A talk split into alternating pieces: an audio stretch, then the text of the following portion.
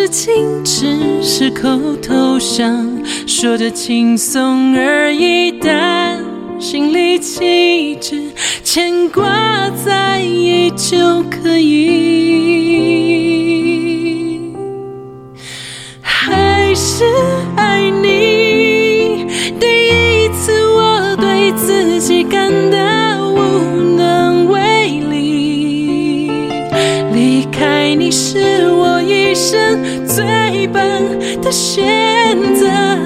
最糟糕的决定。每一次想你，我都会忍不住责怪自己。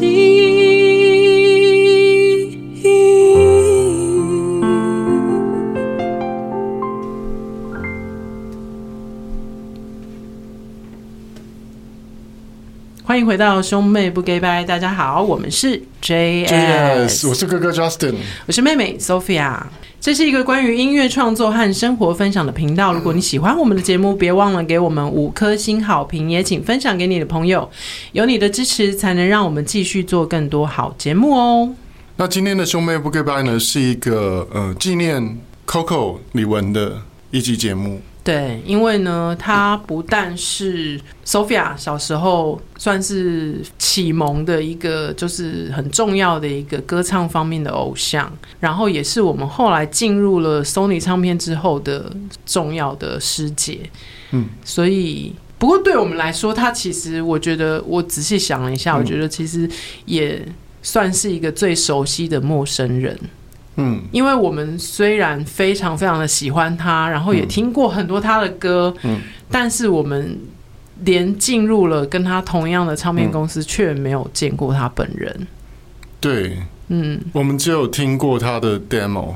对对，算是一个很奇妙的缘分。对，嗯，那我觉得好可惜，当时在 Sony 没有见过他哦。对啊，因因为那时候大家都把他当成像有点像那个皇后娘娘。嗯，就是比如说，大家看到可能都要跪下，然后不能看他，不能看他的脸，这样。所以，比如说听到他，哇，听到他在公司录 demo，我们都不不敢靠近录音录音室，哎，对啊。可是其实现在想一想，就会觉得说，当时应该去敲个门，就去跟他说，他说我们可不可以去跟他签个名，还是什么，就跟他打个招呼都好，对。所以说，人生真的爱要及时。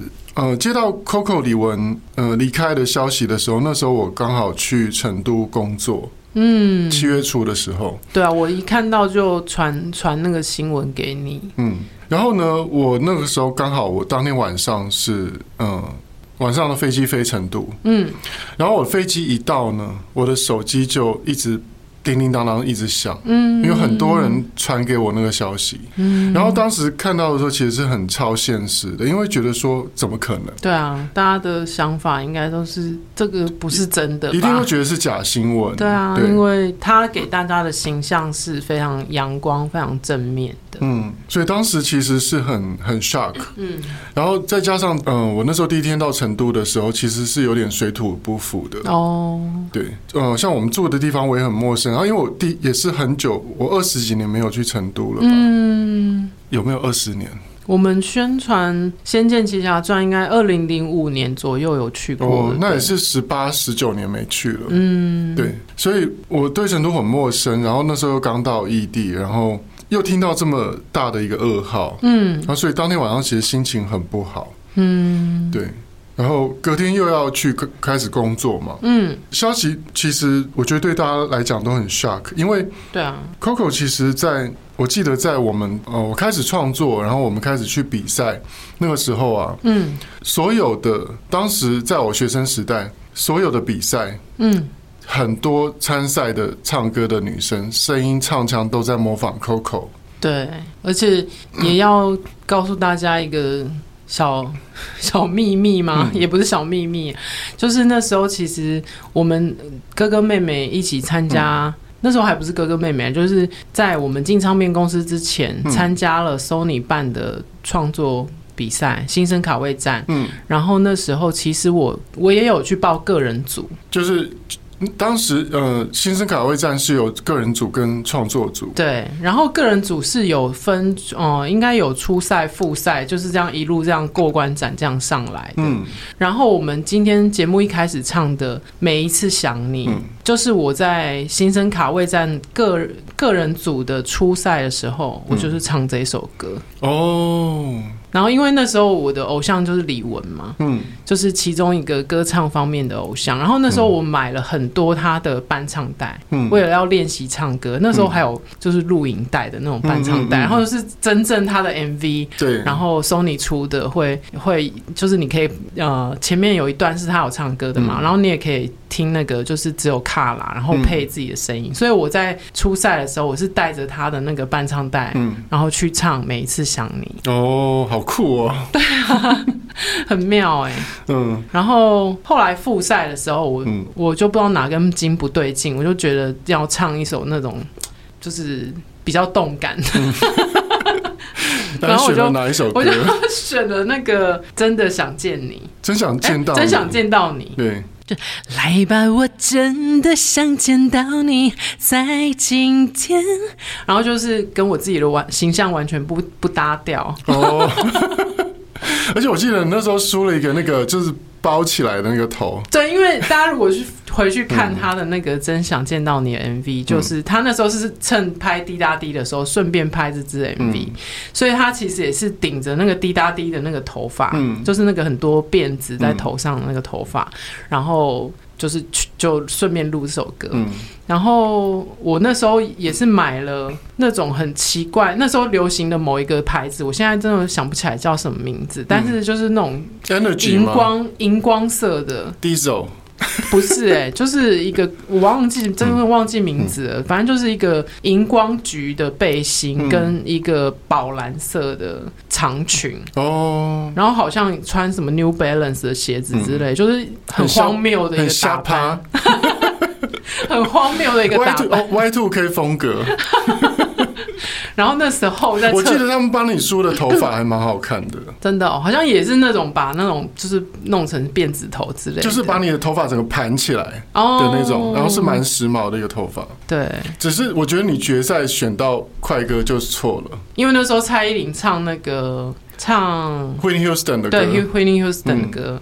对啊，嗯，然后我那时候遇在厕所遇到他，嗯，他就他穿，因为他穿一个平口的露肩的小背心，嗯，他就一直在用肩带，那嘛用用那个胶带。贴贴他的胸口，因为怕会走光。哦，对，也是蛮特别的一个经验。哎，所以你看过 Jolin 未出道前的模样？哎，大家应该都网络上都还可以找得到他在新生卡位站唱那首歌，可是我不知道大家能不能找得到。那时候我在新生卡位站唱真想见到你，那那个打扮也是蛮荒谬的。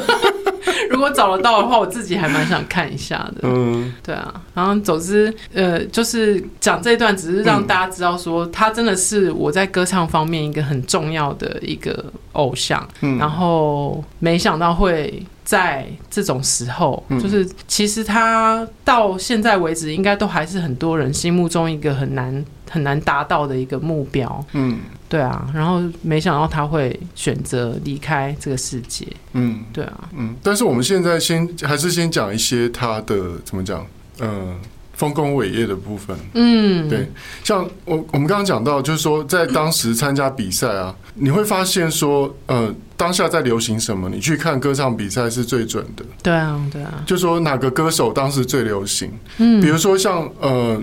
几年前，可能十年前，我们去当歌唱比赛评审，很多男生写的歌就像周杰伦，嗯，然后女生呢，可能就会像呃，十年前的时候，可能就比较多是像陈绮贞。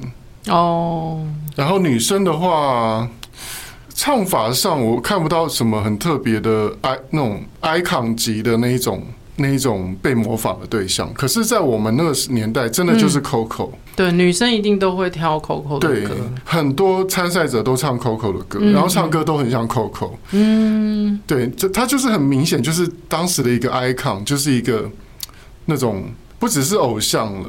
对啊，对。可是我觉得蛮惊讶，就是说，嗯。很多人都很惊讶，Coco 其实没有得过金曲奖。嗯，那因为当时我们其实是在 Sony 唱片，我当时问过我们的音乐总监，然后我就我就说为什么 Coco 没有入围金曲奖？嗯，然后老师就跟我说说，嗯，评审不太喜欢他的唱腔，嗯，觉得太过矫情，嗯，然后我那时候就很纳闷呢，我想说，嗯，矫情是一回事，可是那是他的特色啊，哦，有有很多之前的歌手可能唱歌也很矫情，可是他他还是很红，嗯，对，还可是。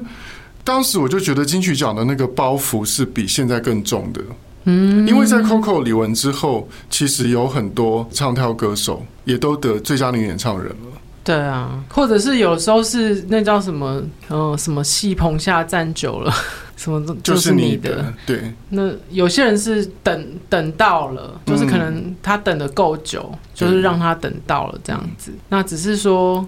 Coco 就真的，虽然大家都公认她就是很厉害，她是天后，嗯、然后华人的骄傲什么的，嗯、但是就是真的就是没有得过金曲奖最佳女歌手。可是我觉得其实是蛮不公平的，就是以现在标准来看，其实她，我觉得她赢过很多当今的，就后来的一些女歌手，对、啊对啊、同类型的女歌手，就是说你你说能跳能唱。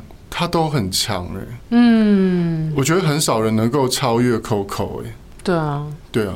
然后，因为他过世的时间点是在七月五号，嗯，金曲奖是在今年的七月一号嘛，嗯，我就不知道，我不我不知道他有没有看台湾的金曲奖，嗯，我不知道台湾的金曲奖有没有影响他的心情，嗯，对啊，只是只是我真的会会去思考说，是不是他。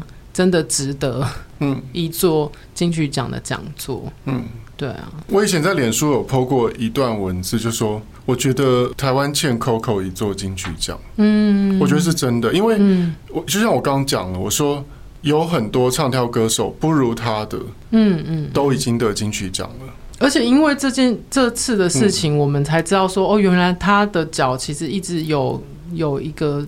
救急，对，然后其实他是只能单脚站，对，然后他竟然做唱跳歌手做做了这么久，嗯，然后就让我觉得非常非常的 shock，嗯，就他竟然这件事情他可以忍耐这么久，嗯，然后你再回去看他的一些演出，你才会发现说，哎，真的他每次站都一定会有一个很特殊的姿势，嗯嗯嗯，原来是因为他的脚只有一只脚能够出力，嗯嗯。就真的太 shock 了，对，所以真的很不容易。对啊，然后嗯、呃，我们来回顾一下，呃，他的出道的历程好了。他的第一，他出道的第一张其实是《爱情动感啦啦啦》。爱情动感啦啦啦！他一开始其实是在华星唱片，然后那时候有跟很多的群星，嗯、就是可能那时候当时很红的一些歌手，嗯，然后一起出了合集，嗯，那个是算是我们还有一点点印象的。嗯、然后后来他在现代派唱片才出了个人的专辑，嗯，然后那时候比较有代表作的，就是可能就是我我依然是你的情人，嗯，然后或者是像答应我啊，被爱的女人、嗯、这些就。就是呃，现在大家回去 YouTube 上面听，可能如果你跟我们是同年代的话，嗯，你一定都会听过这些歌，这样子。哎、欸，那你要唱一下《我依然是你的情人》吗？对对啊，我起一下音好。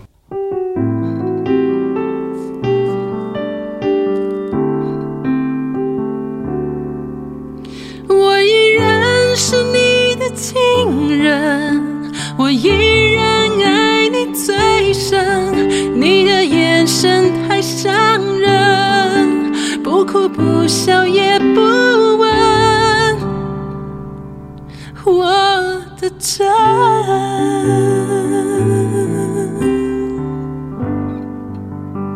是这样唱的吗？对啊，我没找，没有找到。因为你还蛮厉害的，其实大家可以听得到，就是当年 Sophia 是有下下功夫去模仿过 Coco 的。他的，我觉得他现在仔细回想他的那个特色啊，他的肌、嗯、就是他的声带肌肉其实是绷得很紧的。嗯，可能就像你在做重训的时候，你你那个肌肉是每一每一分每一秒都在施力的。嗯、他唱歌其实是那个拉的很紧的哦，那个一个强啊弱啊什么，每一个强弱都是控制在。非常完美的状态，嗯，对，都是都是在他的掌握之中。嗯嗯嗯嗯，对他他不容许有任何的差错。嗯嗯，对，可以感觉到。像我们刚刚有讲过，就是说我们在 Sony 的时候，我们虽然没有见过他的面，可是有听过他唱的 demo。对，就是当时他是呃还没有那个 demo 是完全没有修过音的。对，就是只有那种啦啦啦的。对，然后当时我我印象很深刻的是他的 demo 啊。他已经唱的很有很有情绪了，嗯，然后音是非常完美的，对，就是还没有修过音，他的 pitch 已经很到，就是都有到位，对，非常准，然后就是你就准的像电脑唱的一样，对，然后你一听就觉得说天哪，他唱成这样子，那谁还谁还敢在他公司当歌手？就是。没有人能取代他的位置，那种感觉。对啊，就是真的是会有吓到的感觉。嗯嗯。而且当时呃，我们在公司的时候，他正要发那个《真情人 You and Me》那张专辑，然后我们有听过，也有听过那个《真情人》的那个 demo。对，就是啦啦啦啦 啦啦啦啦啦啦啦啦啦。对，那原原本的创作人，因为他是日日本的创作人写，对，一个日本的创作人，所以他唱的时候其实是啦啦啦啦，啦啦啦，就能拉到尾的。对对，然后 Coco 后来自己试唱的时候也是唱啦啦啦的，嗯，但是他唱的就是好像这已经是一首成品了一样，就是一首完成的作品了一样。对，然后那个音。准的准度啊，各方面情绪什么什么的，就很像已经是一个可以发行的唱片。对，虽然它完全没有歌词。嗯，而且我我印象很深刻是，是我那时候是第一次听到日本作者的 demo。嗯就是 Sam 放给我们听的嘛，嗯，然后我那时候听到日本作者 demo，我很 shock 的是，因为那个时候我那时候台湾的很多 demo 还停留在只有一把吉他，嗯，一个钢琴，然后跟一个没有 tune 过的 vocal，对。可是当时日本作者日本 Sony 作者来的 demo，他已经是呃搭好和声。搭好乐器，而且那个吉他弹的是一定听过，就是录过很多次，录到完美为止的那种、嗯、那种吉他。嗯嗯。然后他的 vocal 一定也是录过好几次，录到完美。虽然他唱的只是啦啦啦，嗯，可他有他有搭和声，他的主 vocal 跟和声都是唱的非常好的。嗯，就是你可以听到它是没有瑕疵的。对啊。所以我那时候就就呃，我立志就是我我一定要做到跟 Sony 国外的作者一样好。嗯，因为因为我那时候就发现说，我们的竞争是来自全世界这么优秀的作者。对，所以我那时候就我就把我的设备全部都换成新的。哦，然后我就开始。照那个 Sam，我的第一个词曲经纪人的建议，嗯、我就所有的 demo 我都会尽量填一个歌词。我那时候就强迫自己，嗯、就是我一定要填一个歌词，就算我当时填的词很烂，我还是把硬填一个歌词，然后就和声都搭好、嗯、，vocal 都要唱到完美，对对，对，然后才丢出去。嗯，就是都已经像是可以直接发行的作品。嗯，而且那个时候那个时候才一九。一九九八年呢，嗯，对，就已经是这样子的。Coco 其实他真正发光的时期，我觉得应该是在 Sony 时期，对不对？对，就是在我们进去的时候，因为我们进去的时候刚好是他刚发完滴答滴的时候，嗯，然后那时候就是因为他的唱片非常赚钱，嗯，然后整张的那个 MV 都拉到意大利去拍，对，而且。不是只有他，还带着摄影的团队，嗯、然后宣传的团队、企划的团队，所有人大家一起，有点像员工旅游这样。没有，他们那个时候就是真的去员工旅游，哦、他们就是去帮 Coco 拍 MV、拍平面，顺便员工顺便员工旅游。而且那我那时候我记得公司很赚钱，还有一个就是公司西洋部的《铁达尼号》原声带也大卖，哦嗯、就是那那两张片都卖了一百万张，嗯，公司非常赚钱。对啊，就是在他最精彩的时候，我们进入了同他跟他同一间唱片公司。对。对，那当然，当然，Sony，呃，我觉得他的他真正绽放光芒，应该是 Sony 那几张片，就像比如说，每一次想你那那一张专辑呢，他开始跟鲍比达合作，嗯，我觉得鲍比达老师写给他的那些歌都很好，都很好听，嗯，比如说像每一次想你，嗯嗯，然后往日情。嗯，对不对？往日情就是在前面一点。嗯，然后还有那个呃，美少年之恋的主题曲哦，答案。云很淡，才显得天。等一下，等一下，再一次，再一次，什么 key？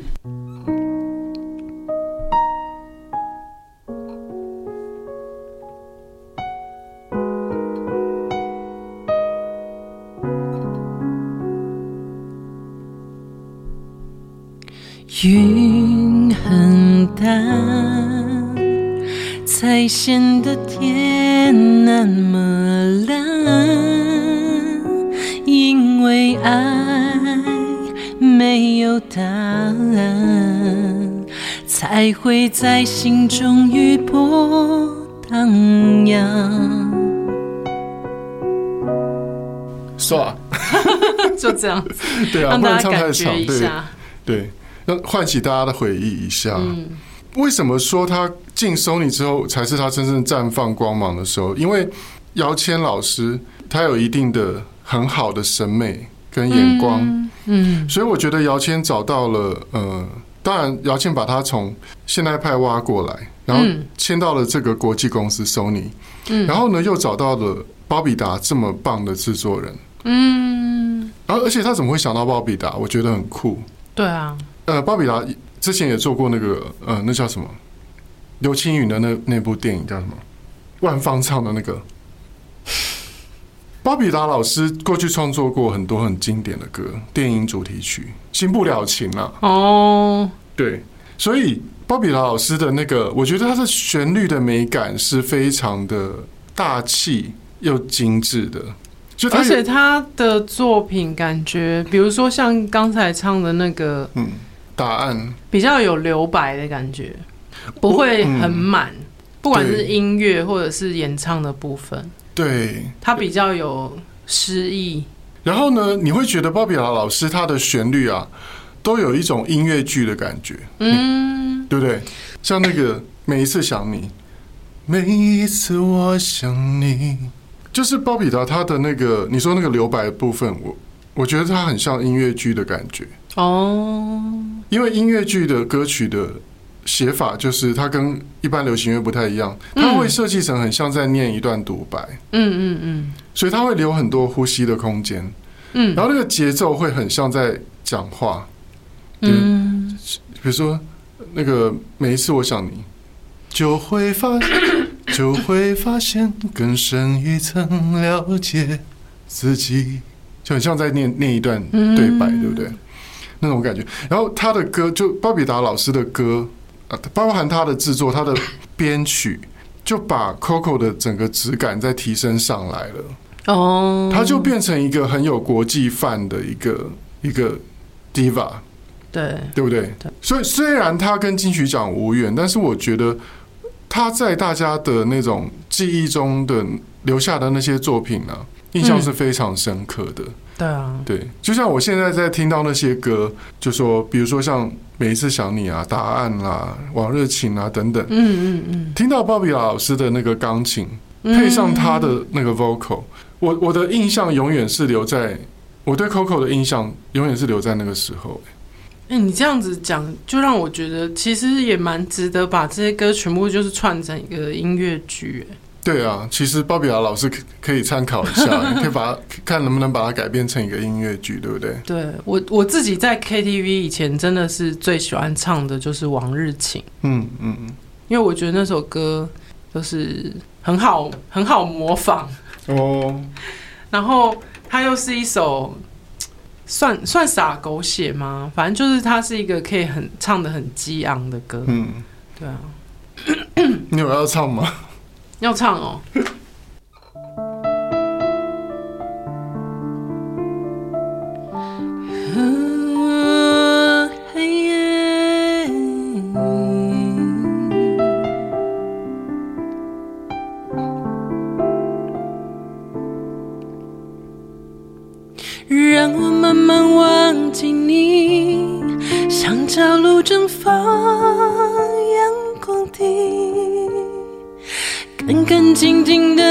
心情，从此不再背负思念荆棘。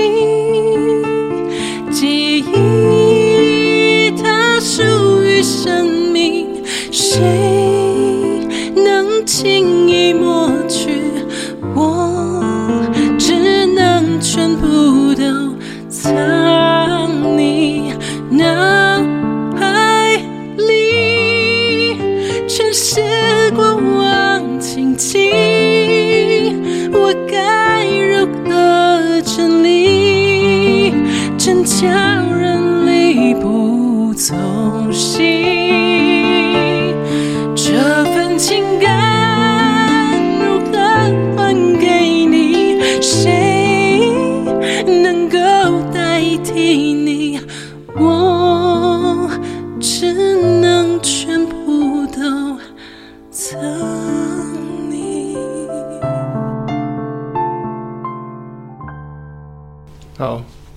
得出来，Coco 就是 Sophia 对 Coco 的那种热爱。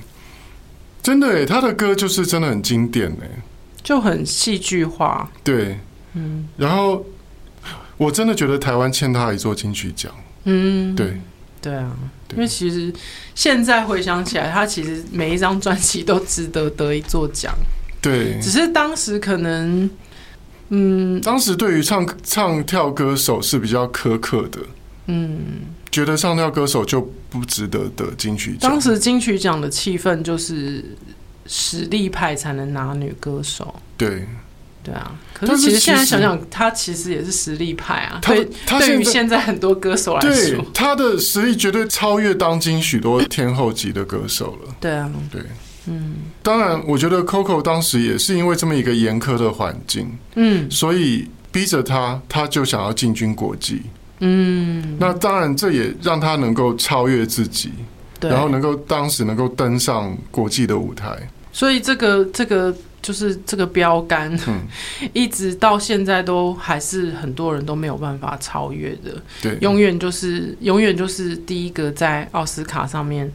演唱的华人歌手，对，然后永远就是第一个演唱迪士尼的歌曲的。华语华语歌手，歌手对，啊，对，真的，嗯，而且他也在，他也成功的进军，就是美国乐坛，在美国发了他的全英文专辑，嗯，对，像我们我们进 Sony 之后不久，他就已经签到美国的 Sony Epic 哦，然后后来就在美国发片了嘛，嗯，对，嗯，当然在美国发展没有那么容易，尤其在他那个时代。对啊，我觉得他可能，如果他生在现在的话，嗯，他很轻易的能够去，他就可以去唱，因为现在美国不是在鼓励华人嘛？哦，因为现在好莱坞什么的都很爱用华人的演员啊。对啊，疯狂亚洲富豪啊，嗯，搞不好 Coco 就可以可以唱一首主题曲，哎。或是他，甚至他要演女主角，搞不好也有可能。对啊，嗯，就是我觉得就更多机会了，嗯，所以在当时，其实他进军美国乐坛，我觉得是算早了一点，嗯，对，因为当时的美国乐坛都是美国乐坛都是 J Lo 啊。小甜甜布兰妮啊，哦、嗯嗯嗯。然后 Christina Aguilera，对，然后那竞争太激烈，而且那时候 Whitney Houston 又还在，Celine Dion 也是、啊，哦，对，那时候太激烈了，就是，可是其实以 Coco 的实力，我觉得他是不输 J Lo 的，嗯，可能屁股没有 J Lo 那么大。因为你其实你你仔细看，J.Lo 也不是很会唱歌的歌手啊。哦，但是对，就要挑到适合的作品。嗯、对对啊，适合唱的。J.Lo 近期大家比较熟的那比较有印象的歌，就是他跟 Pitbull，嗯，就是嘻哈歌手，嗯，对，合作的那一首就是 On the Floor 嘛，嗯，噔噔噔噔噔嗯，On the Floor 那个，哦、然后里面不是会有那哒哒哒哒哒哒哒哒哒哒哒哒哒那个，对，那大家，所以 J.Lo 也其实你以歌艺来讲，Coco 其实也是不输 J.Lo 的，哦，嗯，但是我觉得大家怎么讲，J.Lo 会那么受欢迎，纯粹是因为西方的审美。但他其实也很不容易。我有我有看他的那个在 Netflix 上面，他有好像有有他的纪录片。嗯，其实他也是蛮不容易的。嗯，对啊，因为呃那边的市场可能也是白人占比较多优势。嗯，对啊，就是真的，我觉得要进入美国市场很不容易了。对啊，对啊。然后，所以后来 Coco 就嗯，Coco 后来就结婚了，对不对？嗯，在呃去美国发片之后，他后来就沉寂一段时间嘛，嗯，后来就结婚，然后也也努力的在备孕啊等等，对不对？嗯嗯。但是就是一直没有办法生小孩。对，对，在他在他过世之后才。因为他最近几年比较淡出台湾的歌坛嘛，嗯、所以我们对他的消息可能掌握的不是那么的足够。可是因为他过世之后，有很多的新闻啊、网络的报道啊等等的，然后去去阅读，才发现说，哦，原来说，哎，他其实在结婚之后也一直很想要有小孩啦，然后也曾经尝试很多次人工受孕，然后没有、嗯、没有怀孕成功，这样。那个对女人来讲，其实也是很大的压力，对不对？我我真的非常能够体会那种心情，嗯、然后如果说没有怀孕成功的话，那种那种绝望，跟那种无力感，嗯，因为真的所有的事情你都是可以掌控的，嗯，唯有生小孩这件事情，你必须放下你所有的，不管是期待也好，嗯，或者是说你觉得事情应该会怎么发生，嗯，是完全没有办法按照你的期望去进行的，嗯嗯嗯，对啊，那很多人都会希望说。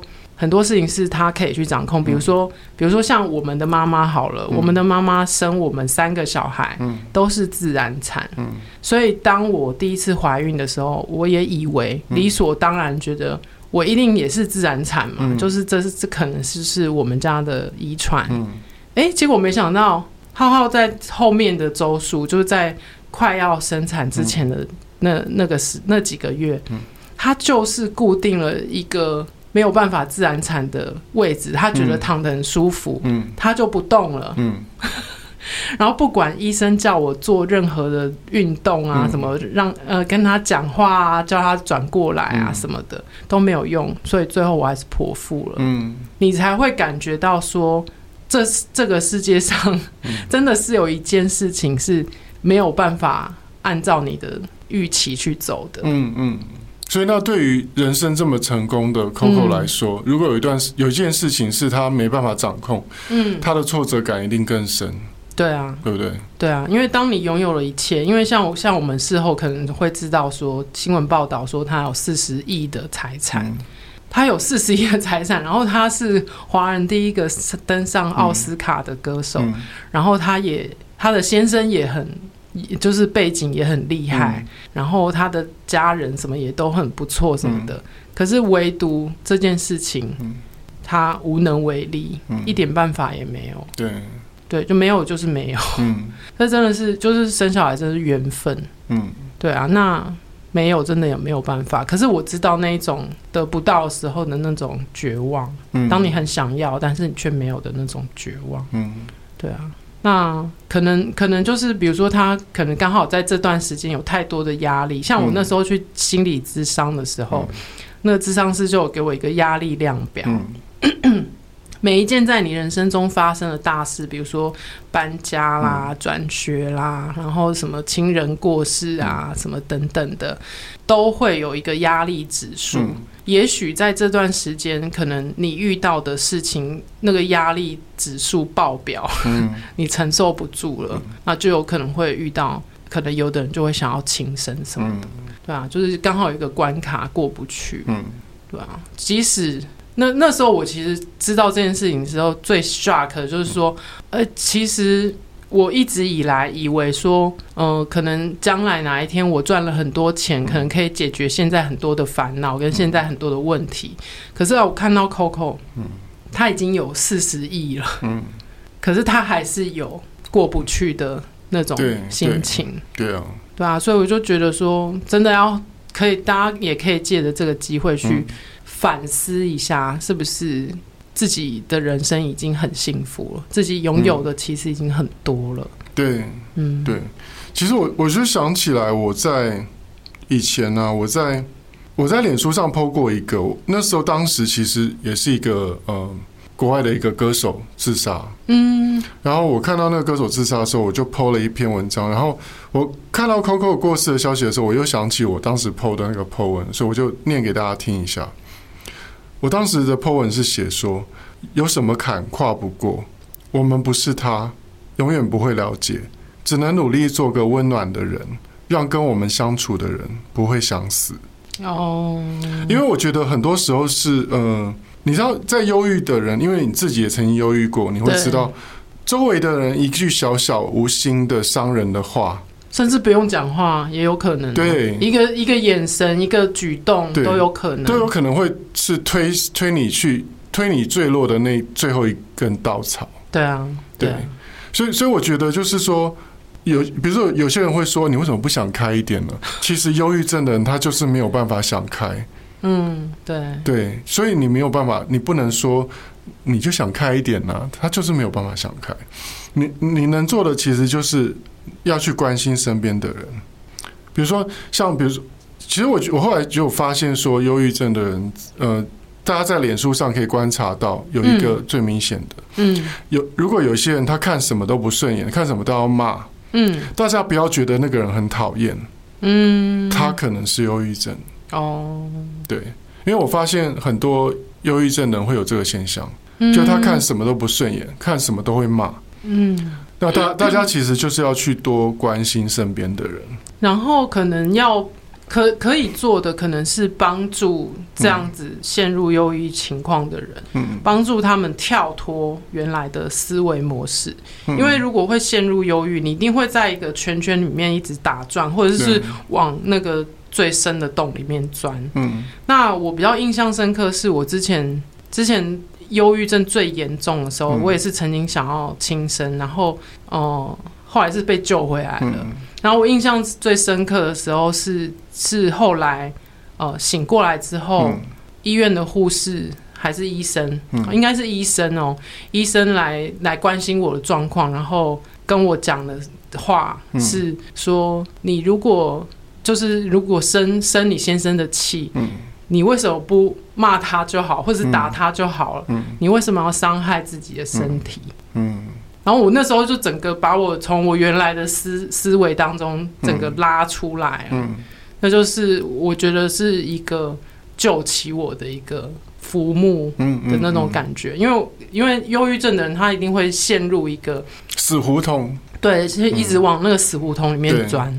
然后医生说说，哎、你为什么不去不去打他就好？嗯。为什么要伤害自己的身体？嗯。嗯。我才他突然觉得说，哎、对，为什么我要伤害的是我自己？对啊，对啊，所以就是我觉得真的不要只说什么加油，嗯。什么你想开一点，嗯，哦，或者是什么，还有很多人关心你什么之类的。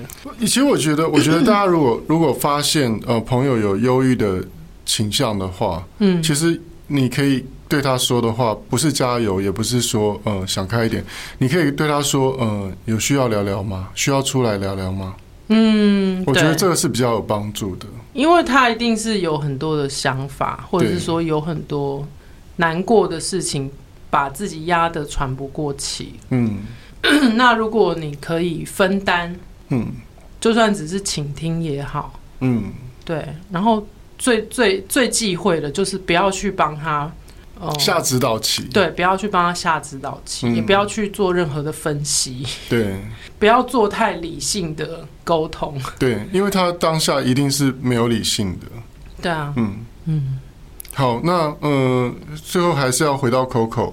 嗯 Coco 在他的人生当中呢，立下很多难以超越的标杆，比如说他在奥斯卡，嗯，他唱迪士尼主题曲等等。嗯，那当今呢，你觉得有哪一个，有没有一个他的接班人是可以？接班人哦，对，或者说你在哪一个新人身上会看到说，哎，他有 Coco 的那种影子，或是他有 Coco 的 potential 的那种潜力的？好像真的是没有哎、嗯，我觉得后来在呃，在 Coco 同期那个时候不久，其实像顺子，顺子是跟他类似，就是 A B C。嗯，然后当然，顺子比 Coco 厉害的地方是顺子会创作，然后顺子也很但是他就不会，他就不会跳舞什么的。对，就是他是走不同路线了。嗯，对，但是就是我们这样看下来哦，就是你你看当今的乐坛，仍然没有办法讲出一个人能够超越 Coco。对，对，光要拥有有勇气去进军美国乐坛，嗯，发一张专辑，或是说你能够被美国的唱片公司看上，让你在美国发一张专辑的华人，嗯，都已经没有了耶。对啊，就是除了你自己有那个实力之外，你还要有那个勇气站上那个舞台，然后告诉全世界说我这就是我，对，我做到了嗯。之类的。嗯，后来是有呃有亚洲的歌手呃在美国发片，嗯，被 David Foster 签下来，就是在哦格力里面出现过的那个菲律宾女歌手嗯嗯嗯 Sharice 嘛。嗯，那 Sharice 她也是有留下一些代表作啦，比如说像那个 Pyramid 哦，金字塔，也在格力里面出现过，然后也嗯算有知名度，因为被 David Foster 签下来嘛。嗯，那但是他当然也没有那么顺利，就是他可能发了一两一两一一两张就没有没有大受欢迎，嗯然后就后来也是就没有没有继续发片了。嗯然后后来他好像也是有有曾经自杀过之类的。哦，对。但是我觉得就是呃，人生有时候不要把成败看看得那么重。对啦，对，任何事情的成败都是，就是呃，你要对你要对人生的这种无常啊，就是人生很多东西就是它就是无常，它就是一直在改变的。嗯。所以，如果你一直很执着的话，嗯嗯，对任何事情你很执着，不管是感情或是呃成工作的成就，嗯，输赢，我觉得人最容易就是说对输赢很执着。哦，比如说像金曲奖好了，比如说金曲奖入围的很多，比如说这届金曲奖，我们有一些朋友也入围嘛，嗯，那我们会希很希望我们的朋友得奖，但是我们自己其实也。经历过像我们的之前的专辑，嗯嗯，我们自己制作了，我们投入很多心血，我们也会期望说，哦，这一届我一定要得奖，因为觉得说我那么努力，我花那么多钱，老天爷有看到吗？就是觉得说，哎，这已经是我们使出浑身解数做出来的专辑了。对，然后你当然那届你也入围了，然后你会觉得哇，很开心，很感动。但是呢，入围你就会入围之后，你就更想要得奖。对。因为你会觉得说，我都已经到这个金曲奖的殿堂来了，我都已经入围，我都已经踏进小巨蛋参加典礼了。嗯，就觉得说，老天爷啊，就你就给我吧，它是属于我的。嗯，可是有时候就偏偏就是没有，对，又没有，就别人得了。对对，然后可能主持人念的时候镜头还没有带到你，因为第一个奖就颁演唱组合。你记不记得？那一次真的是蛮傻眼的。对对啊。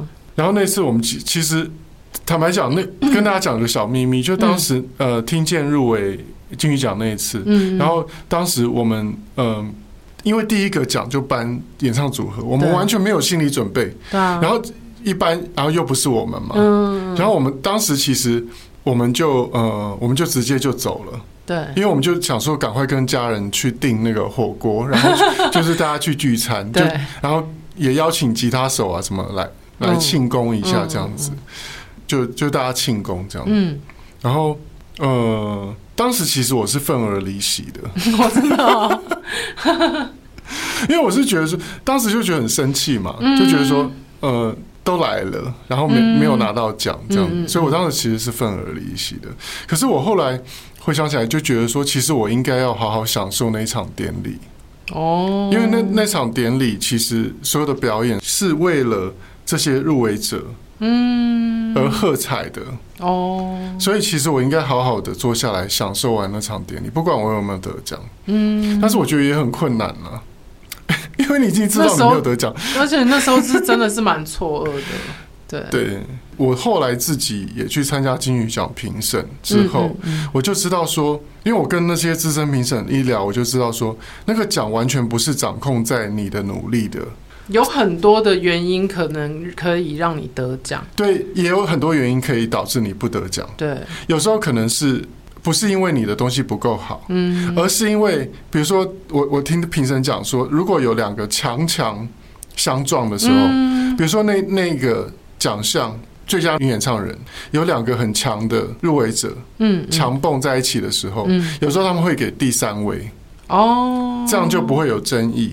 哦，因为给谁都好像不对。对，比如说，呃，我随便乱讲，比如说阿妹跟林忆莲这两个太去太难去比较谁好了。嗯，因为阿妹跟林忆莲制作物一定一定都很强，嗯，唱的也都很棒。对，他们根本没有办法，完全没有办法比较。那你怎么办？有时候评审就会给第三名，梁静茹之类的。对，比如说可能，比如说可能第三名他入围很多次还没有得，那可能就给他。可是他也很厉害。嗯，就比较没有话说，对，就会没有争议了。嗯，有时候是这样子。嗯、那有有时候金曲奖是，比如说他会两个都很强的女演唱人入围，有一个已经得很多次了，嗯，商演什么都接不完，还有下一张的唱片约，嗯，然后可是另外一个是他努力很多年，可是他好不容易才出了这个这这一张专辑，嗯，自己还有砸钱，嗯，然后也入围了金曲奖，嗯，那有时候金曲奖会给这个 这个女歌手。因为他给这个女歌手的话，这个女歌手就有机会做下一张，因为另外一个入围者他不缺哦，他不缺商演，也不缺唱片约，嗯，那他们会金曲奖就会鼓励这个另外一个女演唱人。嗯、那当然，有些人会不认同，有些人会说，那这样子这样很黑暗呢？你们要给那个给那个实力最强的啊？怎么会就这样子？没有，不是，嗯，奖项是有温度，奖项不是 AI，嗯，所以我当时跟这个资深的金曲奖评审聊过之后，我就顿悟了，嗯，我就发现说，我茅塞顿茅塞顿开，我觉得人生其实就是不要追求奖项，对啊，就是你其实就是尽情做自己想做的音乐，然后你如果你想要赚钱，你就去可以赚钱的地方赚钱，嗯嗯嗯，对不对？你就好好的挥洒你的才艺。然后在可以赚钱的地方赚钱，在你想要生活的地方生活。嗯，然后其他的，因为那个奖项是本来就是操纵在别人的、别人的手里的。因为人生是我们在过，对。那话别人要怎么讲都可以，那最重要是我们自己开活得开不开心，对，这比较重要。对，然后珍惜每一个现在。对，嗯，对。所以呢，也是就是说，呃。Coco 的离开，我觉得给大家很多的 shock，但是也给大家很多的思考人生的机会。嗯，就说我觉得人生不一定要完美，不一定要你不一定要一百分。哦，对啊。或是说，如果你一直在追求别人眼中一百分的人生。太辛苦了，因为不可能会有这种事情。对，有人喜欢你，一定会有人不喜欢你。对，而且你也不要相信名人、艺人他们的生活是像 IG 上面、像 Instagram 上面、像脸书上面那么美好，就是每天有很多的名牌包、坐坐坐名车、住豪宅，其实不不完全是那个样子的。对啊，比如说他们在面对。他们在拍戏，可能面对很机车的导演羞辱他们的时候，你们没有看到，或者是他们为了保保持身材，嗯、要要做非常非常多的牺牲。像我自己，我坦白讲，我真的不太不，如果要我可以选择的话，嗯、我不会想要回到过去那一种为了体重一两公斤在那边斤斤计较的日子，那真的非常非常的辛苦。对，嗯，所以其实我觉得大家就是珍惜你所有的东西，嗯，然后，嗯，其实很多很简单的幸福啊，就在你身边，嗯，对，然后你要去看见它，对，然后你要去感激，嗯，对，我觉得那是最重要的。然后最后呢，我们就欢迎大家来追踪 J.S 的脸书专业，还有兄妹不给拜的 I.G. Bra Sis Talk，还有我们的个人 I.G. Justin 的是 Justin 零二零六，Sophia 的是 J.S Sophia。也欢迎你把听节目的心得或未来想听到的内容留言跟我们分享。这一期兄妹不给拜就到这边了，我们下集见，拜拜。